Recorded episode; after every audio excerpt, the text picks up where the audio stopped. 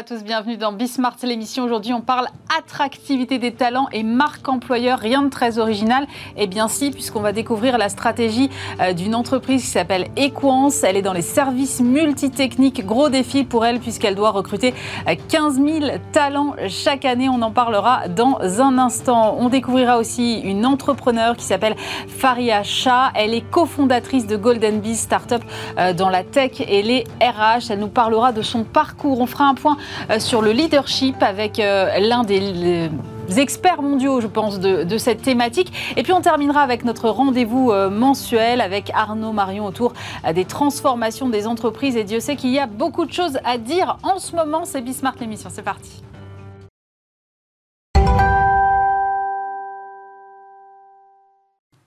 Pour commencer cette émission, on va donc parler euh, attractivité et marque employeur, un défi donc euh, que tente de relever Florence Lepani-Duval. Bonjour. Bonjour. Vous êtes directrice communication d'Equance et Grégoire Veil, bonjour. Bonjour. Directeur général de l'agence W. Alors, Equance, c'est le leader mondial des services dits multitechniques. Vous allez m'expliquer ce que c'est. 74 000 employés à travers le monde dans 17 pays. Et vous recrutez chaque année 15 000 personnes, Florence, c'est ça? Oui. Alors, moi, la première réaction, quand j'ai vu ces chiffres, c'est d'abord euh, quel défi, parce que recruter 15 000 personnes par an, surtout en ce moment, euh, bonjour. Et puis en plus, les services multitechniques, c'est hyper abstrait. Alors déjà, pour commencer, est-ce que vous pouvez m'expliquer ce que c'est? Alors effectivement, Equan, c'est une jeune entreprise euh, qui recrute 15 000 personnes, comme vous l'avez dit, mais dans le monde, et qui donc travaille sur les secteurs, les services à l'énergie, c'est-à-dire des services qui sont dans le génie climatique, le génie euh, mécanique, le, génie électrique et qui apportent tout ce qu'une entreprise, un bâtiment, une ville, un réseau peut avoir besoin comme électricité, comme air, comme gaz, voilà, tout ce qui relève des services à l'énergie. Alors on se dit c'est une entreprise jeune, mais en même temps vous avez déjà 74 000 salariés dans le monde. Donc, parce qu'en fait, c'est une, on a une histoire. Une histoire. Il y a quand même, vous existez quand même, même si pas en tant qu'Equance depuis euh, très longtemps. On a des marques très très fortes, effectivement, qui existent depuis 200 euh, ans, comme Axima, Ineo en France, par exemple, qui sont les spécialistes de l'électricité ou du froid. Et donc, euh, effectivement, on a cette histoire qui repose sur une expertise technique extraordinaire. On a plus de 120 métiers dans, chez Equance, donc c'est pour ça d'où multitechnique plein de services qui vont donc de la climatisation à euh, l'électricité euh, publique, privée, euh, le froid, les cuves de très grand froid. On parle beaucoup de Covid. On fabrique les, cuves de très grand froid et on aide justement à fabriquer les industries, à fabriquer ces, vaccins, par exemple. En fait, quand je vous écoute, je me dis, personne ne vous connaît et pourtant vous êtes clairement dans le quotidien de tout le monde. On est dans le quotidien de tout le monde. Si on n'était pas là, les bâtiments ne pourraient pas vivre, les gens ne pourraient pas travailler confortablement. Euh, oui, c'est vrai qu'on est dans le quotidien des, gens et c'est pour ça qu'on est là aussi pour se faire connaître. Voilà. Alors, euh, Grégoire, quand euh, vient vous voir en vous disant voilà, nous, notre défi, c'est de recruter 15 000 personnes chaque année et on a un petit sujet marque employeur, quel est le brief? Le brief, j'ai un problème. Viens, on va essayer de le, régler ensemble. je pense que le, brief, souvent dans ces cas-là, qui n'est pas forcément d'ailleurs verbalisé, mais c'est de se dire en fait, il faut que je trouve euh, une expression de, la vérité de l'entreprise. Euh, ce qui fait qu'en fait, les gens se sentent euh, comme faisant partie de la culture mm. d'une entreprise comme, comme Incourant. C'est vrai que quand Florence est venue, Florence avait travaillé un certain nombre de semaines avec ses équipes sur, avec des focus group sur, en fait, pourquoi est-ce qu'on est chez de, de qu'est-ce qui nous fait rester, qu'est-ce qui nous plaît, etc. Et on, on doit faire de cette documentation un espèce de mot d'ordre qui va tenir en trois, quatre mots et qui, doit exprimer un peu cette, vérité centrale. Et donc, euh, dans, le cadre d'Equance, donc c'était ces trois mots, hein, c'est fier d'agir vraiment. C'était la, substantifique moelle de, ce travail qu'on a fait. Euh, dans une entreprise où en fait, euh, il y a un esprit de compagnonnage, euh, il y a un esprit de, l'amour du travail bien fait, du geste bien fait, de, faire ça en équipe. En fait, il y a une réalité assez simple qui est de dire, dans, une époque où on cherche du sens, on est des gens qui faisons en sorte que les transitions énergétiques, industrielles, digitales se passent. et il y a quasiment un moment magique, en réalité, quand on sort ces trois mots et qu'on sent autour de la table des gens qui disent, ah ouais, en fait, c'est ça. On sait voilà, qu'on on a fait le boulot. Et, et je dirais que l'élément principal de ces, euh, de ces stratégies de marque employeur, c'est un petit peu ça. C'est d'arriver à trouver cette expression ADNique qui résonne dans une entreprise et qui aligne plein de gens ensemble. Euh, j'aime bien euh, ce que raconte Grégoire, c'est sur la méthode de la façon dont vous avez conçu ça et dont vous êtes allé voir W. Comment vous avez travaillé avec vos équipes pour faire remonter justement ce qui fait la fierté d'appartenance à, votre groupe? Il faut écouter, il faut écouter les gens qui font, les gens qui sont réellement en fait les collaborateurs d'Equance. Euh, leur parler, nous parler de leur travail. Et on a pu constater, effectivement, Grégoire le dit, avec quelle fierté ils aiment le bel ouvrage, le travail bien fait, la technicité de leur métier. Et ça, c'était euh, merveilleux. Donc, euh, c'est ce qu'on a essayé de, de rendre à l'international, puisque en, en, anglais, ça va faire Proud to make it real. Et, c'est vrai qu'on a testé ça. On, a travaillé des formulations avec eux. Et quand à un moment donné, on sent que voilà, cette fierté, elle est réelle et, on leur rend, ben c'est voilà, c'est formidable. Euh, je trouve que la campagne euh, qu'on va voir d'ailleurs est, très, euh, très concrète. Vous avez réussi, quand c'est vrai quand on dit les, les, services multitechniques, ça paraît très abstrait. Et je trouve que Grégoire, vous avez réussi une campagne qui est, qui est très concrète. C'était le seul parti pris possible sur une campagne comme celle-là?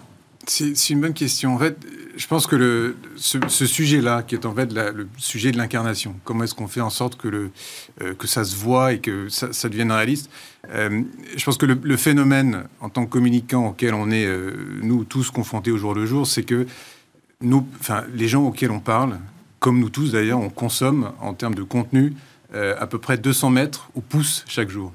Donc, on a un sujet sur les réseaux sociaux. Sur... Attendez, quoi? 200 mètres par jour. 200 mètres par jour, c'est ce que je scrolle au pouce euh, sur euh, mon, smartphone tous les jours. Mais j'ai jamais entendu chiffre, mais c'est dingue. non, mais, vous, le trouverez en ligne, ça existe. Alors, il y a des gens, je pense que nous, c'est un peu plus, parce qu'on est surexposé. Oui, c'est euh, ça. Il y a certaines générations, c'est un peu moins, mais en moyenne en France, on dit en moyenne en France en 2021, c'était 200 mètres carrés. Donc, je, je descends 200 mètres, enfin 200 mètres, 200 mètres au pouce tous les jours. Quoi. Donc, il y a cette, dans ce, cette espèce de, de gabegie d'informations, euh, le sujet, c'est euh, comment est-ce que j'émerge? Comment est-ce que j'émerge et comment est-ce que je suis capable de développer des messages qui résonnent avec des publics qu'on veut aller toucher euh, dans des logiques qui soient crédibles, sensibles et, auxquelles on puisse être à l'écoute. Et c'est vrai que pour, pour Equance, on parle à une cible assez large, mais on parle aussi à une cible générationnelle. On parle globalement à des 18-25. Et les 18-25, bah, il faut essayer de trouver, il faut essayer d'utiliser des codes auxquels ils sont sensibles. Il faut essayer d'utiliser des médias euh, et des canaux sur lesquels ils sont et qui consomment. Euh, et donc c'est vrai que tout le défi, c'était de se dire, fier d'agir vraiment, ok super, on a trois mots, maintenant comment est-ce qu'on en fait quelque chose qui interpelle et qui donne envie? Euh, Et donc c'est vrai que là, on s'est assez largement inspiré des codes de réseaux sociaux, notamment des, des codes sur TikTok liés à des tutos, etc., où je montre comment je suis fier de, faire des choses. Je me mets en scène en train de faire des choses sur, euh, sur TikTok et je partage ça avec mes amis, ma communauté, etc. Et donc, euh, voilà, c'est le, parti pris de réalisme est venu de ça. Donc, on s'est dit, il faut qu'on soit capable de montrer les choses de façon assez immédiate, assez claire, assez directe. Et en même temps, le faire avec des codes qui parlent aux gens, des codes auxquels ils sont euh, déjà habitués ou déjà avec lesquels ils ont déjà une, forme d'appétence. Donc, ça donne cette campagne très sociale en réalité dans, dans les codes, plutôt, plutôt parfois, parfois un petit peu non communicante. C'est-à-dire qu'en fait, on est en train de montrer des choses assez évidentes, montrer des choses qui paraissent assez simples, mais voilà, on, s'inscrit aussi dans une forme de vérité que les gens cherchent aujourd'hui. Les gens sont un peu fatigués d'une forme de euh, novlangue corporate. Quoi. Donc, mm-hmm. c'est comment est-ce que je dis les choses simplement et que je montre les choses simplement? L'idée, c'est de permettre aux candidats de se projeter, par exemple, euh, Florence? Complètement. On, on, a vraiment voulu, euh, et, et j'aime bien entendre Grégoire le dire, mais on a vraiment voulu que ce soit des collaborateurs qui qui fassent cette campagne. C'est-à-dire que ce sont nos vraiment vos collaborateurs Complètement. Ah oui, moi je pensais que c'était des comédiens. Non, non, non, pas du tout. Et euh, on a la chance, en fait, chez, chez Equance, d'avoir euh, une entreprise qui est au cœur des enjeux du monde. Grégoire a parlé des trois transitions. C'est exactement le, le, le, purpose, enfin le, le sens de, de nos missions. donc pourquoi aller chercher des comédiens? Euh, c'est la vraie vie. Il faut réenchanter les métiers de l'industrie. Ce sont des métiers extraordinaires, des, vraiment des métiers où les gens font. Ça, on est bien d'accord. Aboutissent et, réalisent des choses. Et pour des jeunes, mais pour des moins jeunes aussi. Euh, ce sont vraiment des carrières extraordinaires. 1200 expertises, 120 métiers chez Equance, il y a de quoi faire. Il y a de quoi se projeter à l'international. Il y a des évolutions de carrière possibles. Voilà, donc... Euh, Donc ceux qui veulent exactement entreprendre. Ce sont des métiers très autonomes. Vous êtes au cœur du client. Vous avez besoin de, répondre à ses besoins. Donc vous êtes en autonomie dans des petites structures. Et, je pense que c'est ça aussi que nos collaborateurs nous font dire l'état d'esprit un peu start-up, un peu familial, dans un grand groupe qui permet de travailler sur des grands projets, aussi à l'international. Bah, c'est une chance. Qu'est-ce qui vous freine dans vos recrutements le plus aujourd'hui? C'est le fait d'être euh, une marque peu connue, très B2B, ou c'est la technicité, ou c'est juste euh, le marché parce qu'actuellement il est tendu partout dans tous les domaines? Je pense que c'est un peu de tout à la fois. Euh, effectivement, ce sont des métiers qui ne sont pas très connus dans une entreprise qui ne l'est pas beaucoup. il y a quand même un sujet, je pense, plus global que sont ces métiers de l'industrie qui n'ont pas toujours été valorisés dans nos différents pays. Et donc, voilà, tout ça mis bout à bout, plus une évolution peut-être aussi post-Covid du marché du travail euh, qui fait qu'on euh, a besoin de toutes les énergies euh, pour recruter. Et là, il n'y a pas de télétravail possible. Hein. c'est effectivement, il y a un moment donné, il y a des, équilibres à trouver, mais il faut, il faut être chez le client, oui. Mais c'est ça aussi le, plaisir de, ce travail-là. Qu'est-ce qui a été le plus challenging pour vous, Grégoire, quand on vient avec un brief comme ça?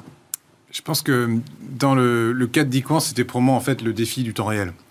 Euh, temps réel parce que, et je pense que Florence a très bien dit, c'est une marque qui est jeune, euh, c'est une marque qui est en construction. Euh, on a construit ça avec des équipes euh, qui n'étaient pas voilà, des équipes extensibles. On ne l'a pas dit, mais c'est des services qui étaient auparavant chez Engie qui sont en train d'être regroupés dans, un, dans, ce, dans ce nouveau groupe, c'est ça? Exactement. Et donc, on était dans une logique où la marque était toute jeune, venait d'être construite. Il y avait tout un ensemble de leviers qui étaient en train d'être construits en même temps.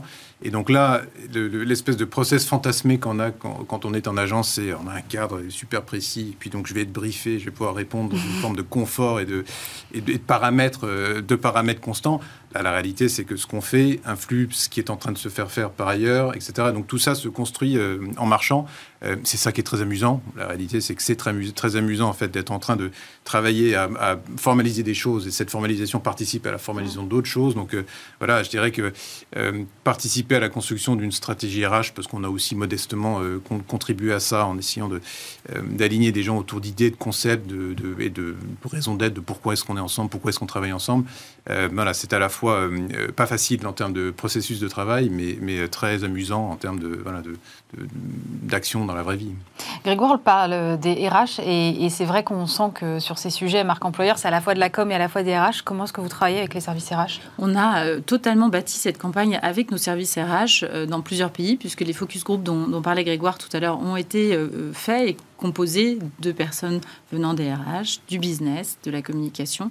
Donc c'est un travail en commun. Et en fait, je, ne suis aujourd'hui que la porte-parole de ce travail commun qui a commencé déjà par euh, celui de nos, collaborateurs. Et euh, c'est l'occasion aussi pour moi de les, remercier parce qu'ils se sont prêtés au jeu. Ils ont été euh, extraordinaires. Et voilà, si on est là aujourd'hui, c'est grâce à eux aussi, bien sûr. C'est incontournable de passer par une campagne marque employeur aujourd'hui, vu le contexte de marché? Alors d'abord, je ne sais pas si c'est incontournable. J'allais dire que si on est là, c'est que oui, on, y croit, bien sûr. Ça donne de la visibilité. Dans notre cas, on en a besoin.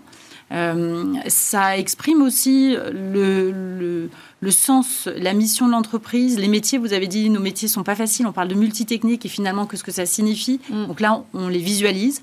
Euh, je pense que ça embarque aussi une entreprise en interne. Ça rend, euh, ça rend la fierté que les gens ont. Ça l'exprime. Donc je pense que c'est aussi important pour l'interne que pour l'externe et ça contribue à, construire euh, une entreprise. Voilà. Grégoire, euh, il y a de plus en plus de campagnes de marque employeur aujourd'hui et je pense que ça va encore euh, augmenter vu la tension du marché. Euh, quand on est créatif, comment on, fait pour trouver une idée qui va, qui va émerger? Parce que là, si toutes les entreprises communiquent sur... elles ont toutes aujourd'hui des valeurs formidables, elles ont toutes des environnements de travail incroyables. Bon, à un moment, comment on émerge? On s'appuie sur son client. Ça, certainement. absolument, Mais sinon. Mais je pense que, franchement, s'il y avait une réponse, euh, s'il y avait la réponse magique à ça, euh, ça serait. Je pense que euh, un des gros enjeux en ce moment, quand on approche en réalité d'un moment de plein emploi en France, mm.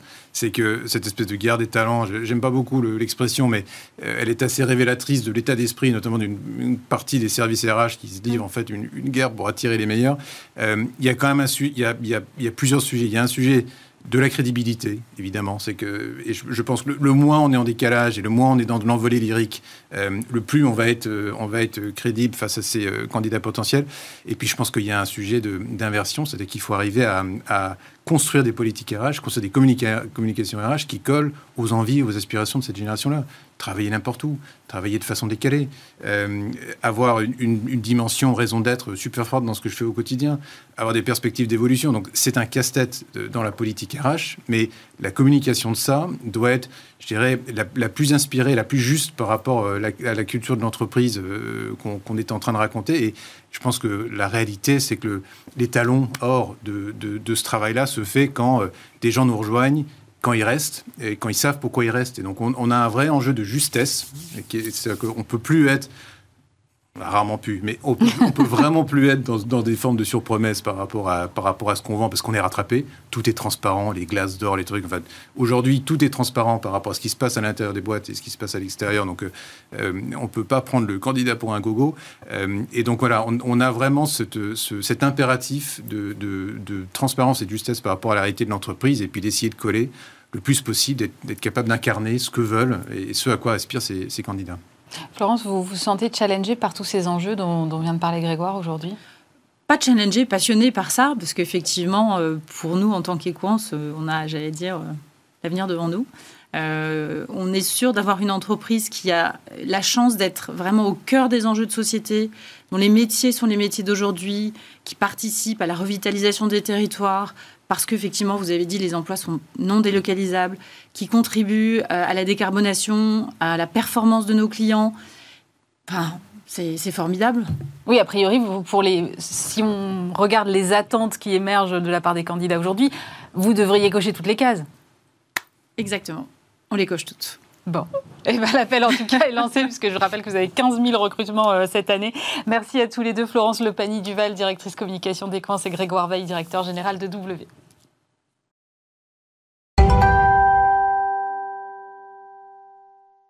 Pour continuer cette émission, euh, je vous propose euh, un portrait, rencontre euh, d'une entrepreneur, Faria Sa. Bonjour. Chat, on dit d'ailleurs Chat. Bonjour. Donc, vous êtes la cofondatrice de Golden Bee, solution de recrutement technologique et partenaire tech et médias pour les RH. Vous êtes entrepreneur dans le numérique depuis plus de 10 ans. Vous êtes business angel. Je voulais savoir, moi, qu'est-ce qui vous a poussé à l'origine à, monter votre entreprise? Alors, ce qui m'a poussé à créer mon entreprise, c'est un processus pour moi. Mm. davantage, plus qu'une vocation euh, dès la sortie de l'école. Euh, et pour cause, j'ai pas forcément eu euh, cette option en tête même si je sais que l'entrepreneuriat existait, j'ai pas eu l'option de me dire je peux un jour créer mon entreprise. Non, c'était un processus parce que D'abord, j'ai fait de l'intrapreneuriat sans vraiment qu'on me le propose dans le cadre de mes entreprises où euh, j'aimais bien euh, créer en fait des nouvelles solutions hors, scope de ma, fiche de poste, si vous voulez. Mhm. Et ensuite, euh, j'ai vite vu que je pouvais créer aussi de la valeur finalement hors scope de l'entreprise. et c'est comme ça que je suis devenue d'abord auto-entrepreneur. Donc, j'ai vraiment commencé en solo, en consultante, et, et ensuite dans le cadre d'une de mes missions.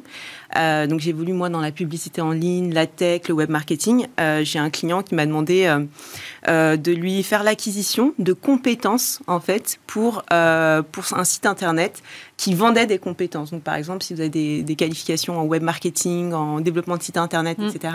C'est des plateformes donc collaboratives sur lesquelles vous pouvez les vendre. Et j'ai trouvé ça intéressant parce que jusque maintenant moi ce que je vendais c'est des produits et des services, mais aller chercher des compétences sur le web c'est un autre métier. Et c'est comme ça que je me suis dit qu'en fait, il y avait un levier à exploiter qui était celui du recrutement. Euh, et, donc, j'ai appliqué tout ce que je connaissais dans la publicité online pour le monde du recrutement. C'est comme ça qu'est né Golden Bees en 2015. Alors justement, vous êtes, euh, vous le disiez, au cœur de ces problématiques RH depuis euh, longtemps maintenant. Quelles sont les tendances vous, que vous voyez émerger? Parce que là, on a quand même l'impression que tout est en pleine révolution. Moi, j'aimerais bien avoir votre œil là-dessus. Bah, déjà, il y a un des sujets majeurs dans le recrutement qu'on entend beaucoup, c'est la pénurie. Mmh. Mais je pense que c'est pas vraiment une réalité, c'est ce que moi je constate. C'est plutôt euh, une, perception du talent qui, qui doit évoluer, qui, qui a besoin d'évoluer. Et nous, notre solution a été intéressante, elle est intéressante euh, parce que euh, justement, on sort des scopes traditionnels de recrutement qui demandent d'aller sur des sites internet avec des audiences formées, fermées, d'envoyer de, de, d'envoyer des CV, etc Alors que le, web est un média de conquête énorme, avec des audiences énormes, avec des profils différents, et qu'on peut aller les chercher différemment. Euh, donc déjà, dans, cette approche-là, on aide à, évangéliser cette mentalité euh, en se disant que le candidat n'est pas juste euh, sur un endroit précis, il peut être vraiment partout. Mais aux entreprises aussi de s'adapter à ces audiences-là qu'on va aller chercher. Et dans ce cas-là, il ne faut pas leur demander de suivre des codes traditionnels. Il va falloir être force de propulsion, développer de la marque employeur, les attirer, et peut-être même faire abstraction du CV parfois aussi. Euh, donc voilà, la grosse tendance que je, vois vraiment, c'est euh, euh, c'est comment sortir des codes de lecture traditionnels pour aller chercher d'autres types de potentiels et répondre justement à ces enjeux de manque de talent dans, certains métiers. Ce que vous voulez dire en fait, c'est que finalement les entreprises se ferment des portes en restant scotchées au CV et aux plateformes où on a l'habitude d'aller chercher en fait. Mais clairement, il y, a, des sauts de, de, candidats, de talents qui sont inexploités et ignorés même, je dirais, par les entreprises. Comment est-ce qu'on peut, euh, on peut changer ça? Parce que c'est là, c'est comment est-ce qu'on fait évoluer la mentalité des entreprises alors? Il y, a, plusieurs euh, façons de faire. Euh, après, il y a des solutions très intéressantes qui, qui, existent sur le marché de la HR Tech qui aident justement à faire du recrutement davantage sur la personnalité qu'uniquement sur des CV. et ça, c'est intéressant parce qu'aujourd'hui, on veut prendre des personnes qui apprennent euh, un métier, euh, des métiers d'ailleurs qui évoluent très rapidement. Donc euh, déjà, ces solutions sont pour moi une, réponse. Et ensuite, vous avez différentes organisations aussi qui œuvrent pour ces sujets-là. donc là, je vais parler du, scope de la diversité, par exemple, mais si vous voyez l'association Diversity Days... Oui, qu'on connaît bien puisqu'on est partenaire. Voilà, tout à fait, que je, que je suis aussi de, de très près. Leur rôle, c'est ça, c'est de faire émerger ces talents qui sont ignorés avec de l'accompagnement, avec plus de visibilité. Mm. Et c'est déjà, un, je trouve, une très bonne action. Dans l'entrepreneuriat, par exemple, on a le même sujet. Mm. Euh, parce que là, on parle des talents du numérique, mais dans l'entrepreneuriat, vous avez aussi très peu de diversité sur les profils de personnes, en tout cas, euh, qui euh, réussissent. Parce que dans la création, je pense qu'il y a beaucoup d'initiatives euh, de l'ensemble des personnes, mais dans, dans l'émergence, il y en a beaucoup moins. Euh, vous avez des, initiatives comme Startup Banlieue aussi, qui vont euh, mettre la lumière sur des, des, entrepreneurs talentueux, mais qui ont mmh. besoin d'accompagnement. Donc, il va y avoir du mentoring, des masterclass, il va y avoir aussi des aides au financement, etc. Et, et, voilà, donc ce genre d'initiative est très intéressante et je pense qu'il faut commencer à regarder par là et voir qu'il y a des exemples qui réussissent. Il faut plus de discours de preuve aussi, je pense. J'ai l'impression aussi que les attentes aujourd'hui des collaborateurs changent. Vous-même, euh, chez Golden Bees, vous avez euh, initié les congés illimités. Euh, et puis, vous avez aussi engagé la possibilité de pivoter de métier au sein de l'entreprise. Totalement. aujourd'hui, c'est pour répondre vraiment à un besoin?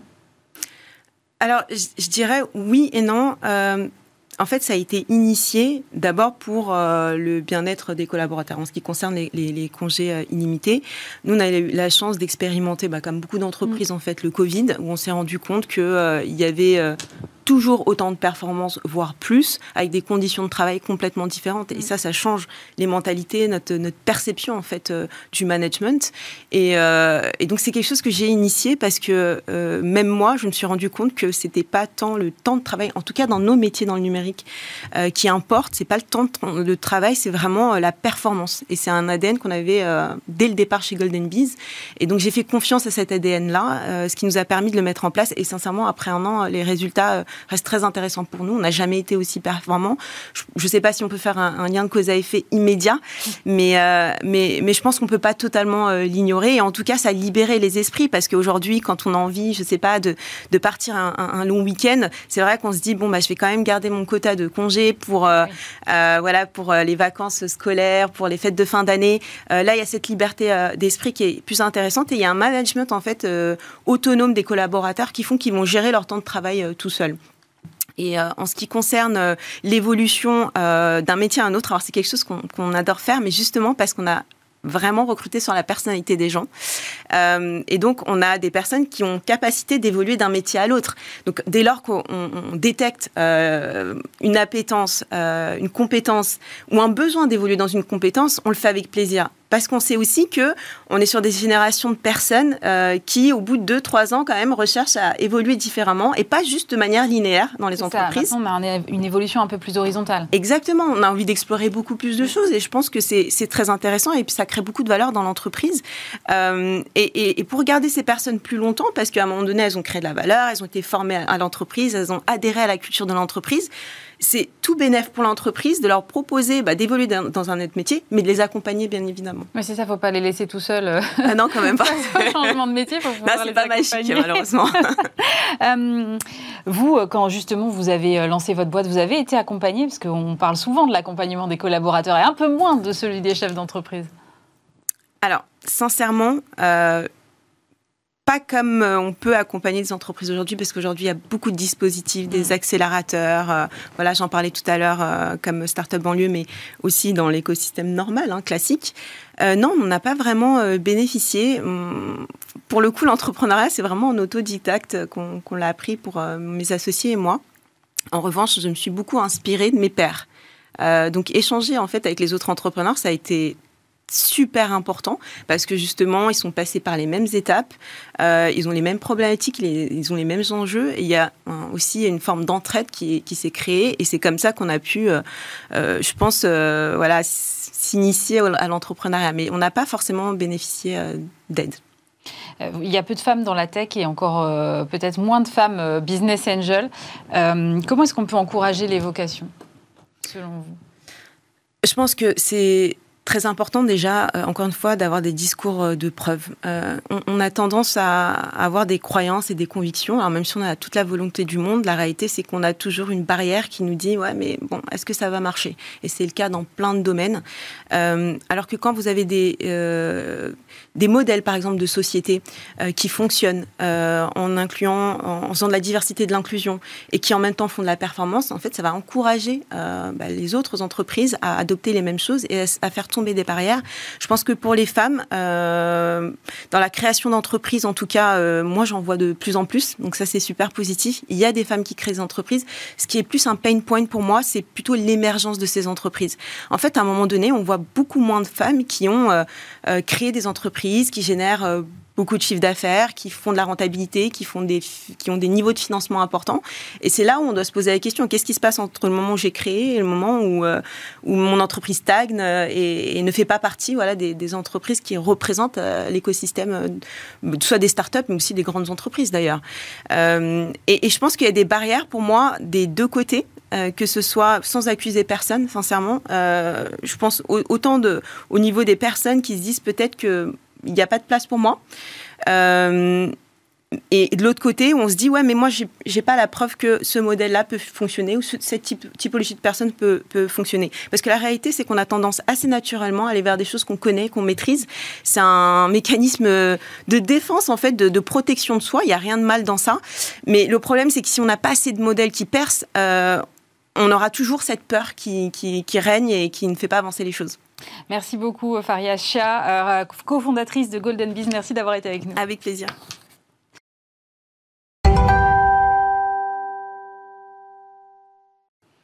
On s'intéresse maintenant au leadership, puisque je suis en visio avec euh, Ezekiel Terrol, président de la John Maxwell Team, francophone, coach de dirigeants, conférencier, auteur et formateur. Vous publiez euh, Quand le leadership compte le plus, livre coécrit justement avec John Maxwell pour euh, promouvoir le leadership humaniste.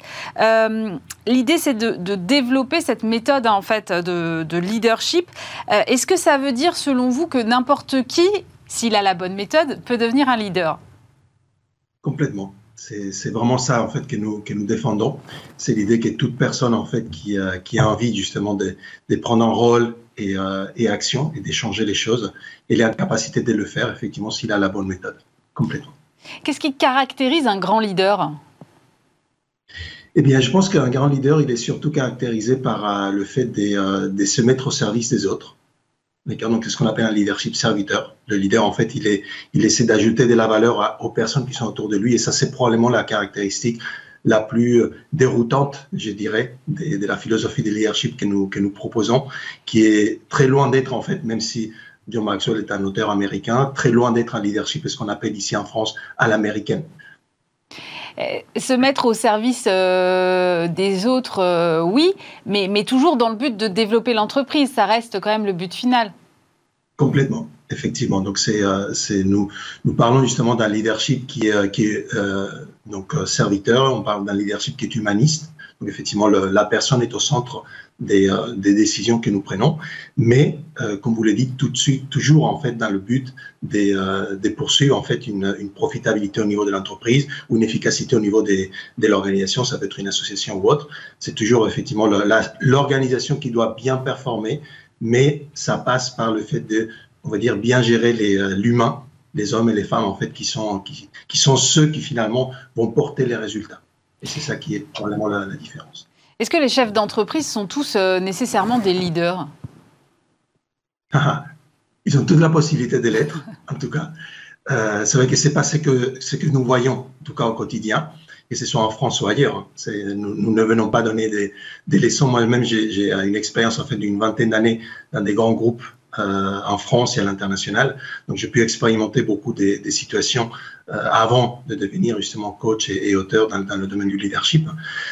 Et donc, nous avons tous la possibilité de le faire. Après, c'est la demande d'une intentionnalité et euh, avoir effectivement les bonnes références, les bons outils et le bon accompagnement pour pouvoir le faire. C'est quoi les bons outils? Il y a des outils pour devenir leader? Complètement. C'est euh, bah, un petit peu comme, euh, si vous voulez, quand, quand, vous allez faire du bricolage, d'accord?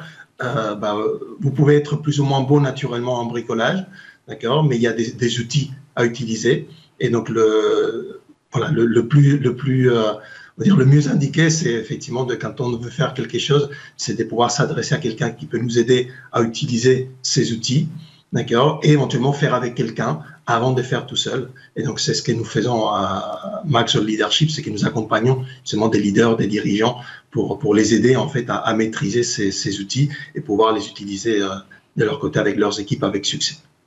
Euh, j'ai regardé euh, votre livre, évidemment, et il y a quand même beaucoup, beaucoup de chapitres, et on a l'impression que finalement, la liste des compétences, ou en tout cas des qualités requises pour être leader est, très grande. Euh, Est-ce que ça veut dire que le leader doit être parfait? Absolument pas. Le leader, il est avant tout, il est humain, et donc, mais il ne travaille pas seul. Et c'est ça qui est important, c'est qu'un leader comme tout être humain, nous allons avoir euh, des, domaines où nous avons des très belles qualités et que si nous travaillons, nous pouvons développer encore plus. Et nous allons avoir des domaines, en fait, où même si nous travaillons beaucoup, nous n'arriverons pas à être, en fait, très performants. Et à ce moment-là, l'important, c'est de trouver des personnes autour de soi, une équipe, justement, qui va entourer ces leaders. C'est ce qu'on appelle le cercle rapproché et qui va permettre, en fait, de venir combler ces domaines où le leader, il est moins performant, mais qui sont nécessaires pour pouvoir bien faire avancer l'organisation ensemble vers le succès. Et l'idée, c'est quand même, si je vous entends, euh, c'est de garder une vision qui soit pragmatique et réaliste. Il ne s'agit pas euh, de partir dans quelque chose d'utopique, c'est ça? Non, c'est complètement, complètement pragmatique et réaliste. Et c'est ce que nous, c'est ce que nous proposons. Et c'est d'ailleurs le, le, le, 14 juillet, en fait, à Paris, nous proposons en fait une conférence où nous amenons donc John Maxwell, euh, dans l'après-midi qui va nous parler de ces grands principes de leadership, mais toute la matinée.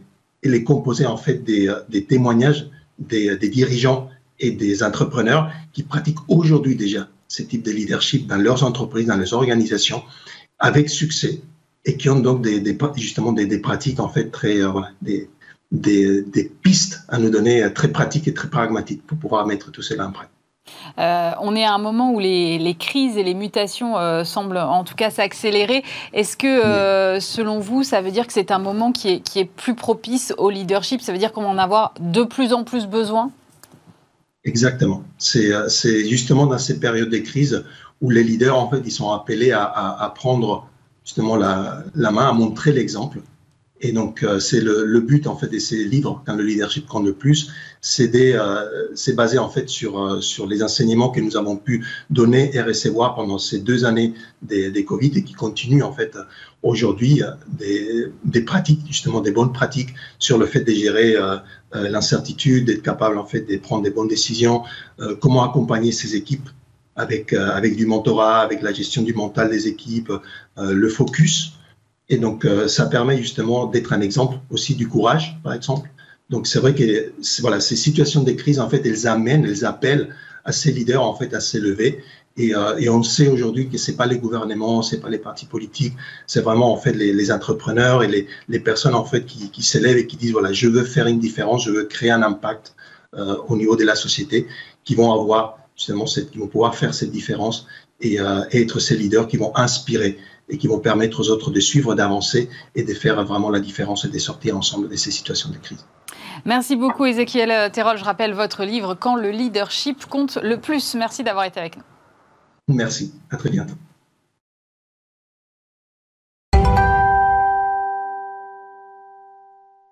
Et on termine cette émission avec euh, notre rendez-vous mensuel avec euh, Arnaud Marion. Bonjour. Bonjour Aurélie. Fondateur de l'Institut des hautes études en gestion de crise. On fait euh, notre petit point mensuel sur ce qui agite les entreprises.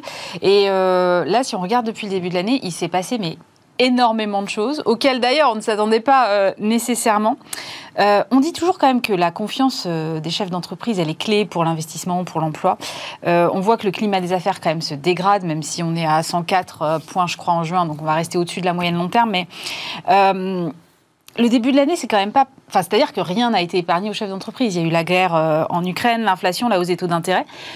Ma question, c'est comment est-ce qu'on maintient le cap dans ces circonstances? Et d'ailleurs, faut-il le maintenir?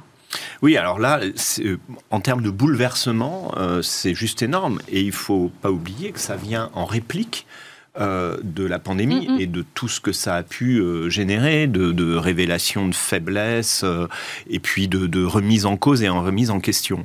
Alors déjà, il y a un constat, c'est que les chefs d'entreprise, ils ont quand même été assez, assez forts pour tenir la barre durant ces deux dernières années et leurs salariés avec eux. Mm. Ça, faut, faut pas l'oublier.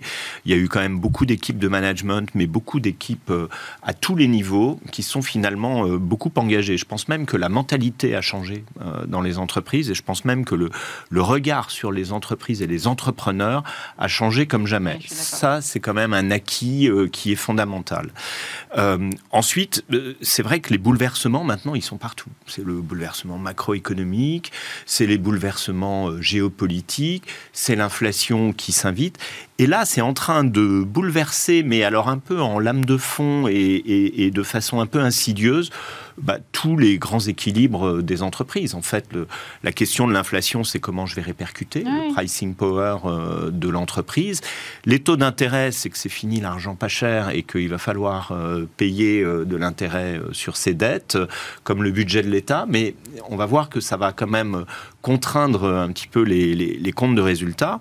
Et bah, les entrepreneurs, ils sont obligés de s'adapter parce que finalement, la géopolitique donc la politique s'est invitée chez eux et ils s'y attendaient pas forcément. Ça s'est invité dans des entreprises de façon parfois un petit peu incongrue, injuste, avec des mauvais procès qui étaient faits et beaucoup, euh, beaucoup d'émotionnel et pas de rationalité. Aux entreprises qui ont dû quitter la Russie, par exemple. Par exemple, toutes mmh. celles où tout d'un coup c'était pas bien de travailler avec les Russes, c'était pas bien de, alors que c'était une vertu euh, quelques mois, euh, quelques mois auparavant, mmh. puisqu'on disait il faut surtout se diversifier, puis il faut exporter et autres.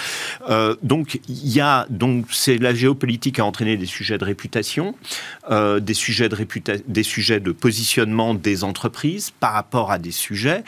Et en plus, on est quand même dans un monde où le sociétal rentre à l'intérieur de l'entreprise. Il y a quelques années, la RSE, c'était le fait de se préoccuper du sociétal, de l'entreprise vers le sociétal. Mais là, le sociétal, il rentre, et il rentre avec des paradigmes qui, euh, peut-être un peu américains, on va dire, et qui parfois viennent bouleverser un certain nombre euh, d'habitudes. Donc je crois que ça fait beaucoup. Concernant le, cap, ce qui est quand même intéressant sur le plan macroéconomique, il y a eu une note de l'INSEE euh, la semaine dernière qui dit bah, on va continuer à, comment dirais-je, le chômage va continuer à diminuer. Alors pour l'instant. Et ça, ça vous interpelle? Oui, parce qu'on est dans ce grand, est dans ce grand paradoxe où finalement, je crois qu'il n'y a jamais eu autant de crises autour de nous. Euh, finalement, des entreprises qui, pour l'instant, ont tenu la barre. Alors, on va voir un peu comment ça va se passer. Et euh, finalement, un peu euh, bah, sur le plan macroéconomique, c'est le plein emploi et on n'arrive pas à recruter. Moi, chaque Vous jour, c'est contradictoire. C'est contradictoire. Cette contradiction parce qu'on a encore 7% de taux de chômage quand le plein emploi est, est souvent à 4%, mais chez nous, c'est à 7%. On a un taux de chômage structurel qui doit être à 7, oui. Voilà globalement. Donc du coup, il y a un petit peu des signaux contradictoires. Alors peut-être que finalement, euh, la gestion de la crise précédente a été suffisamment bonne pour créer une espèce de résilience, peut-être artificielle. Faut pas oublier que là, on est dans la période où ça y est, on paye et on rembourse les PGE. Et justement, alors c'était la question que j'allais vous poser. C'est-à-dire, euh, vous parlez de la crise précédente, les entreprises ont été assez protégées par euh, mécanismes de chômage partiel, PGE. Euh, mais parce qu'on avait le quoi qu'il en coûte. Et aujourd'hui, Bruno Le Maire nous a dit on sort du quoi qu'il en coûte. Il a répété cette semaine que la dette avait été, que la limite sur la dette publique avait été franchie. Donc, on voit mal le gouvernement faire machine arrière et revenir au quoi qu'il en coûte. Avec des taux qui remontent, ce serait extrêmement compliqué. Est-ce que ça veut dire qu'aujourd'hui, avec les crises euh, qu'on est en train encore de subir, qui sont différentes des précédentes, les entreprises sont plus fragilisées ou en tout cas moins protégées que ce qu'elles n'étaient hier. Automatiquement, c'est-à-dire qu'il va plus y avoir ce welfare state qui euh, tout d'un coup va être l'assureur en dernier recours. Euh, ça, on le voit. Mm. on sait aussi qu'il y a des discussions à Bercy sur des entreprises. Je la citerai pas bien évidemment, mais il y a des entreprises dont la facture d'énergie, le surcoût est de 40 à 50 millions d'euros. 40 à 50 millions. Oui. Voilà. Et donc, euh, ça pose des problèmes et ça peut pas se négocier quand ces mêmes entreprises essayaient de faire des gains de productivité de quelques millions par an quelques millions, 2, 3, 4 millions. Et donc, il y a une remise en cause.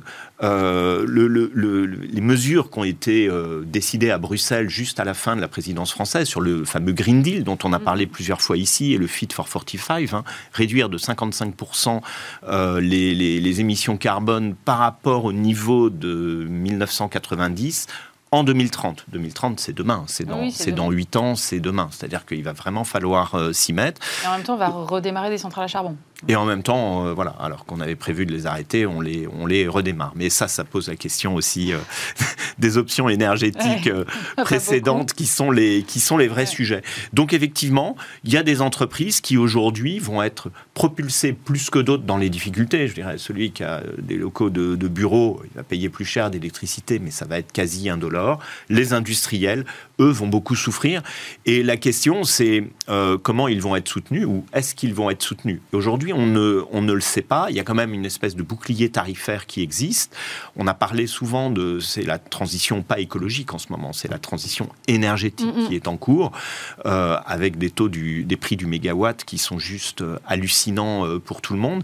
Là, il y a un vrai sujet. Et donc, le pricing power, comment je répercute ça sur les prix de vente? Et justement, c'est intéressant parce que vous parlez de l'industrie et il y a une, effectivement une pression sur la relocalisation. On parle de d'une mondialisation qui aujourd'hui euh, va sans doute être un peu différente. J'entendais François Langlais qui, euh, qui disait que ça va être du French shoring, c'est-à-dire on va euh, faire du commerce avec les alliés français et réindustrialiser plutôt en Europe de l'Ouest et Afrique du Nord, en gros, pour schématiser, et beaucoup moins avec la Chine, évidemment la Russie. ça veut dire que ces industriels-là vont être en première ligne à un moment où ils n'ont pas forcément les moyens de faire les investissements qui seront nécessaires s'il y avait une demande supplémentaire. Ben voilà, et donc du coup, la transformation est arrivée là où on ne l'attendait pas. Et euh, moi, je pense que euh, la, guerre euh, russo-ukrainienne, en réplique de la pandémie, sonne le glas de la fin de la mondialisation heureuse c'est fini. Ces interconnexions productives absolument euh, fantastiques et vertueuses, aujourd'hui, sont transformées en des fragilités et des surdépendances, euh, en fait, dans les approvisionnements. Et c'est donc aujourd'hui, tout l'enjeu se situe au niveau des chaînes de valeur des entreprises. Et d'autant plus que vous parliez de pricing power, ça va être d'autant plus compliqué que pour revenir à ce que vous disiez tout à l'heure, on est en situation de quasi plein emploi, même si on reste à 7%, et qu'il y a une pression sur les salaires. On a encore eu les routiers en début de semaine. Euh, il y a une pression énorme sur une augmentation des salaires. Oui, voilà. Et euh, effectivement, quand euh, on entend dans les débats politiques qui s'animent, puisqu'il n'y a plus de, majorité aujourd'hui, il n'y a qu'une majorité de relative, on voit bien que c'est, mais pour le pouvoir redonner du pouvoir d'achat, il suffit d'augmenter les salaires. Et tout le monde sait que quand on tombe dans la spirale de l'index c'est ce dont on est sorti en 1983, euh, quand on, il y a eu cette désindexation euh, des, salaires euh, et des prix qui a été l'élément déclencheur de la fin de l'inflation à deux chiffres. Euh, on oublie ça, mais ça a été un élément extrêmement important. Là, euh, la tentation est grande, mais les entreprises auront-elles les moyens d'augmenter indéfiniment les salaires et de répercuter les prix? Quand vous entendez Michel-Édouard Leclerc ce matin qui dit « je m'interroge quand même sur la pression des industriels pour augmenter leurs coûts. Mais le problème des industriels qui livrent la distribution, et pour avoir travaillé dans ce secteur, je le sais, c'est qu'ils sont essorés par des années de négociations qui étaient inférieures au taux de l'inflation euh, nominale de leurs coûts, et que là, euh, effectivement, aujourd'hui, ils ne, ils ne peuvent plus. Donc on, on va avoir tous ces enjeux autour du pouvoir d'achat, de la répercussion, de ce qui est possible et de ce qui n'est pas possible, et des marges. Euh, c'est quand même assez euh, hallucinant de voir les marges de Total, de voir les marges de CMA-CGM. CMA-CGM, c'est 7 milliards de, de, résultats au premier trimestre, de cette année. Bon, ils ont dit qu'ils allaient faire un geste, ils vont baisser de 10 à 20 le coût sur, pour les Français de métropole et des Outre-mer. Mais... Et est-ce que vous avez euh, vu ce petit clin d'œil quand même que pour la première fois depuis bien longtemps, en 2021, on a une balance des paiements excédentaire grâce notamment euh, bien sûr, la vente de services pour 35 milliards, mais également euh, l'impact de 16 milliards sur le transport maritime, pudiquement appelé, en fait, ce sont les résultats de CMA-CGM. Mais est-ce que, dans tout ce brouillard-là, euh, est-ce que vous voyez, vous, vous dessiner, je ne sais pas, une hausse des restructurations, par exemple? Alors, on sent que ça, ça commence à s'agiter. Euh, C'est-à-dire que la destruction créatrice qu'on n'a pas eue, elle va peut-être arriver là. Oui, alors ça, les plus faibles, les plus faibles vont y aller. D'ailleurs, on a vu euh, Geoxia euh, cette semaine qui est tombé en liquidation judiciaire et qui n'a pas pu, comment dirais-je, entre guillemets, être sauvé. Fallait-il le sauver en l'état Certainement pas, à la limite, si, si, si cette décision a été prise. on voit qu'effectivement, il y a aujourd'hui des entreprises qui sont sous tension, que les entreprises les, plus faibles partiront les premières, mais tout ça n'est que normal, ce, n'est qu'un rattrapage. Est-ce qu'il y aura une survague ou autre? On ne le sait pas encore parce qu'on ne connaît pas encore finalement quelle va être la répercussion finale. Mais moi, quand euh, je suis interrogé, le conseil que je donne aux chefs d'entreprise, c'est de bien faire attention à leur chaîne de valeur, c'est-à-dire depuis l'amont et de leur dépendance avec euh, leurs euh, différents prix, hausse de prix au niveau de chacun des pans de la chaîne. Et puis, euh, en bout de chaîne, est-ce qu'ils vont réussir encore à maintenir leur position sur le marché ou est-ce qu'ils vont être intermédiés par d'autres? Le, le, vrai impact, il est là. Et effectivement, quand vous, avez, quand vous êtes un industriel dont l'énergie est la première des matières premières, ce qui existe dans beaucoup d'activités, tout ça, effectivement, devient problématique. Mais c'est le moment de la vraie remise en cause, en fait sur ces sujets et de enfin d'agir. Mais le problème aussi, en parallèle, c'est qu'on a un flou politique qui ne vous aura pas échappé. Je lisais euh, Geoffroy Roux de Bézieux qui, cette semaine, disait euh, la situation euh, évidemment nouvelle pour la France est forcément un peu inquiétante. Si l'absence de majorité absolue veut dire statu quo, notre pays a toujours besoin de se réformer. Dans quelle mesure ça risque pas de saper le moral des entreprises? Pour revenir à ce que je disais au début sur l'importance de la confiance. Oui, alors bon, là, euh, je dirais qu'on est encore dans une vague euh, émotionnelle. Euh, pour à peu près tout le monde, parce que finalement personne n'a gagné la, majorité. Il y, en a, il y a juste un groupe qui a quand même une majorité relative quand même suffisamment conséquente. Et ce que les chefs d'entreprise ils attendent finalement, ça va être le pragmatisme pour le pays. et donc, quelles alliances de circonstances après tout, est-ce que les chefs d'entreprise euh, souhaitent euh, une majorité absolue pour tout Pas forcément. Ils raisonnent par rapport à leurs ils peuvent espérer euh, une réforme des retraites. Bien sûr. Et eh bien là, est-ce que ces majorités de circonstances et raisonnables vont se trouver? Et c'est là où on voit qu'on n'a absolument pas cet esprit européen, allemand, italien, anglo-saxon, où tout le monde est ravi d'avoir des coalitions, mais on n'aime pas, parce qu'on n'aime pas partager le pouvoir. C'est d'ailleurs le problème. Vous savez, beaucoup de PME ne grandissent pas parce qu'elles ne veulent pas s'allier avec un, confrère ou un concurrent de peur de perdre du pouvoir. Il y a, un peu cet esprit euh, français. Donc les chefs d'entreprise, ils vont juger par rapport à ça et par rapport au pragmatisme. Si rien ne se passe, euh, effectivement, ça va saper le moral, oui. En revanche, ça peut aussi inquiéter à l'étranger. C'est déjà, déjà le cas, ce que nous disait EY la semaine dernière. Euh, quand même, ça, pose question du côté des investisseurs. C'est-à-dire que si on arrête de réformer, est-ce qu'on va continuer à investir en France? Ils ont posé le stylo, les investisseurs étrangers pour l'instant. Ils attendent de voir un petit peu comment ça se passe, notamment par rapport au, je dirais, euh, au cri d'orfraie un peu des extrêmes de part et d'autre. Euh, donc euh, ils ont posé le stylo. Ça avait déjà été fait en 2012, en fait. Alors ça dure généralement quelques mois, hein, wait and see, le temps de voir un petit peu comment ça se passe. Mais c'est vrai que on voit bien. Moi, je pense que dans le, private equity. on voit qu'il va y avoir un ralentissement des process. tout le monde va vouloir y réfléchir à deux fois avant d'investir. Maintenant, moi, je, sur un certain nombre de deals de private equity dont je suis au courant, il y a des banquiers qui vont voir les chefs d'entreprise et qui disent nous on croit en vous, on vous prête l'argent, c'est-à-dire vont supplanter et vite aux entrepreneurs, notamment dans des PME ou des startups, de trop se diluer en disant non, mais nous, on a confiance, on vous prête l'argent. Donc on entend parler de, tout. Maintenant, pour répondre à la question de tout à l'heure, c'est vrai qu'il y a des, cabinets de, conseils spécialisés sur tout ce qui est transformation, restructuration. Ils vous disent tous qu'en un mois, ils ont cinq fois plus de dossiers euh, euh, qu'il y a un mois euh, auparavant. Donc ça veut dire qu'il y a quand même beaucoup de choses en mouvement et de réflexion ça nous laissera pas mal de sujets pour la rentrée, je pense.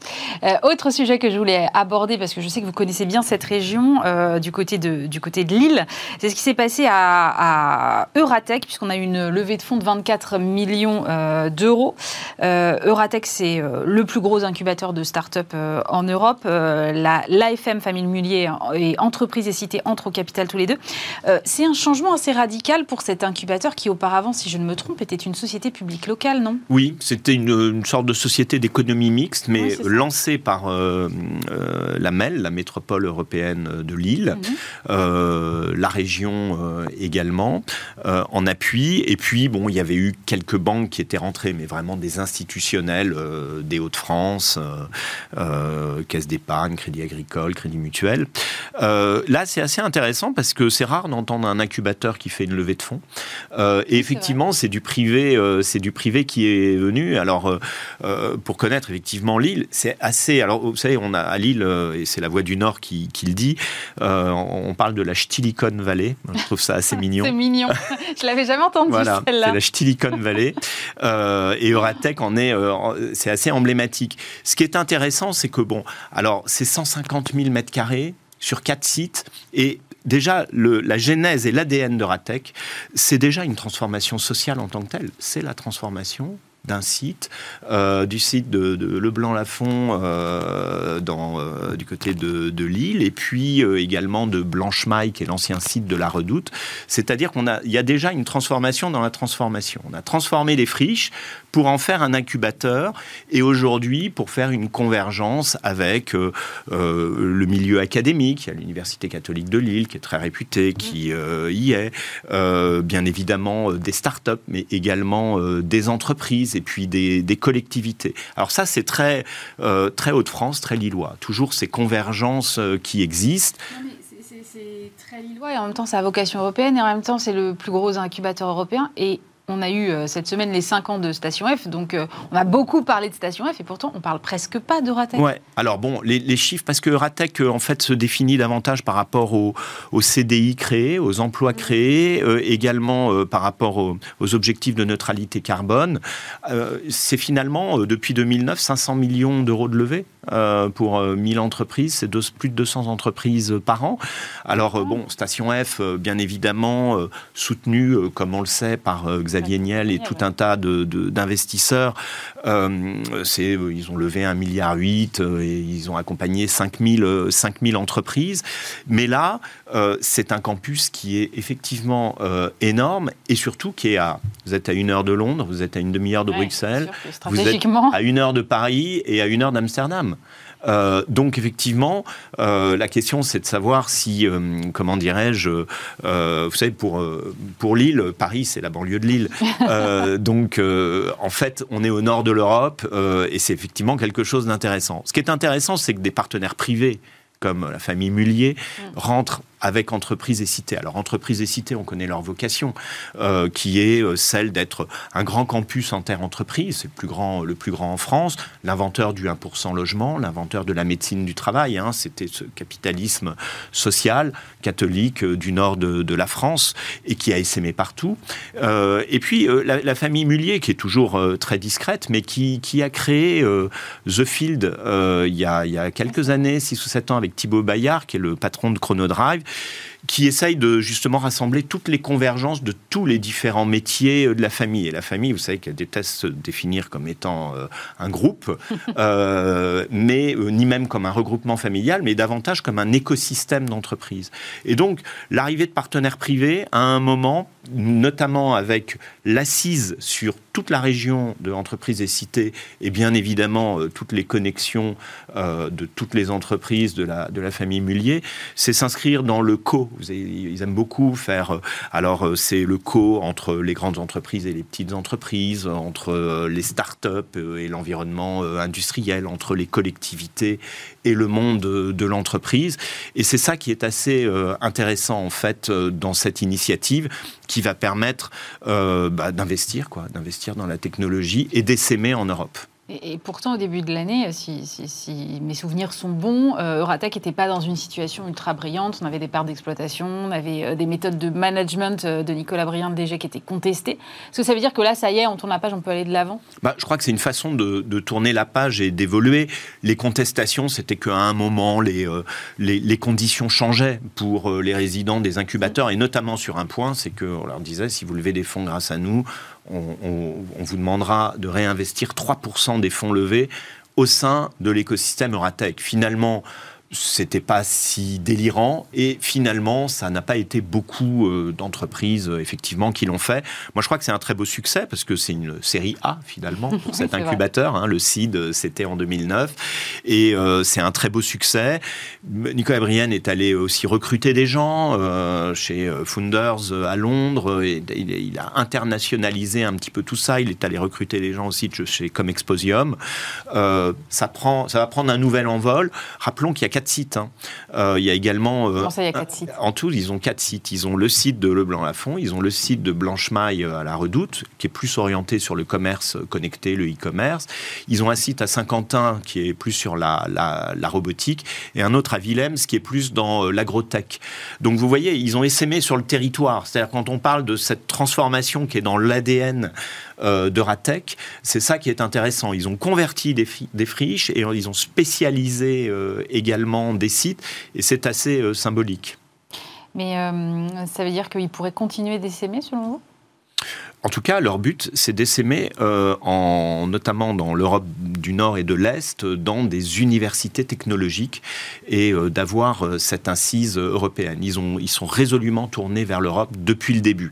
Il faut comprendre qu'à Lille, moi me suis un peu renseigné, il y a quelque chose qui s'appelle le Comité Grand Lille, et le Comité Grand Lille regroupe finalement tous les acteurs du territoire, sans, là-bas, la politique, elle s'arrête aux portes, je dirais, de la, de la, ouais, de la de, de leur région et ils ont bien raison parce qu'il y a des industriels de talent. Et ça avait été monté du temps euh, des Jeux Olympiques quand ils voulaient organiser les Jeux Olympiques. Et ils ont gardé cette structure, c'est assez intéressant, en disant mais en fait on a fait un truc fantastique, on n'a pas réussi à avoir les Jeux Olympiques, mais on a, on a réussi à regrouper tout le monde eh ben, on va continuer à animer ça. Donc il y a cet esprit euh, à, Lille, euh, et euh, bien évidemment, vous le trouvez chez Ratec, vous le trouvez bien évidemment chez Entreprises et Cités, et, chez, et au sein de l'AFM.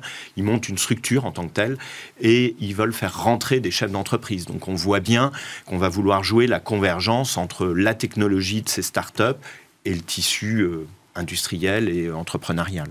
Merci beaucoup Arnaud Marion pour votre analyse. Je rappelle que vous êtes euh, le fondateur de l'Institut des hautes études en gestion de crise. Merci d'avoir été avec nous. C'est la fin de cette émission. Évidemment, on se retrouve euh, vendredi prochain. Stéphane Soumier a pris ses quartiers d'été, mais vous retrouverez euh, malgré tout un best-of la semaine prochaine. Passez un très bon week-end sur Bismart.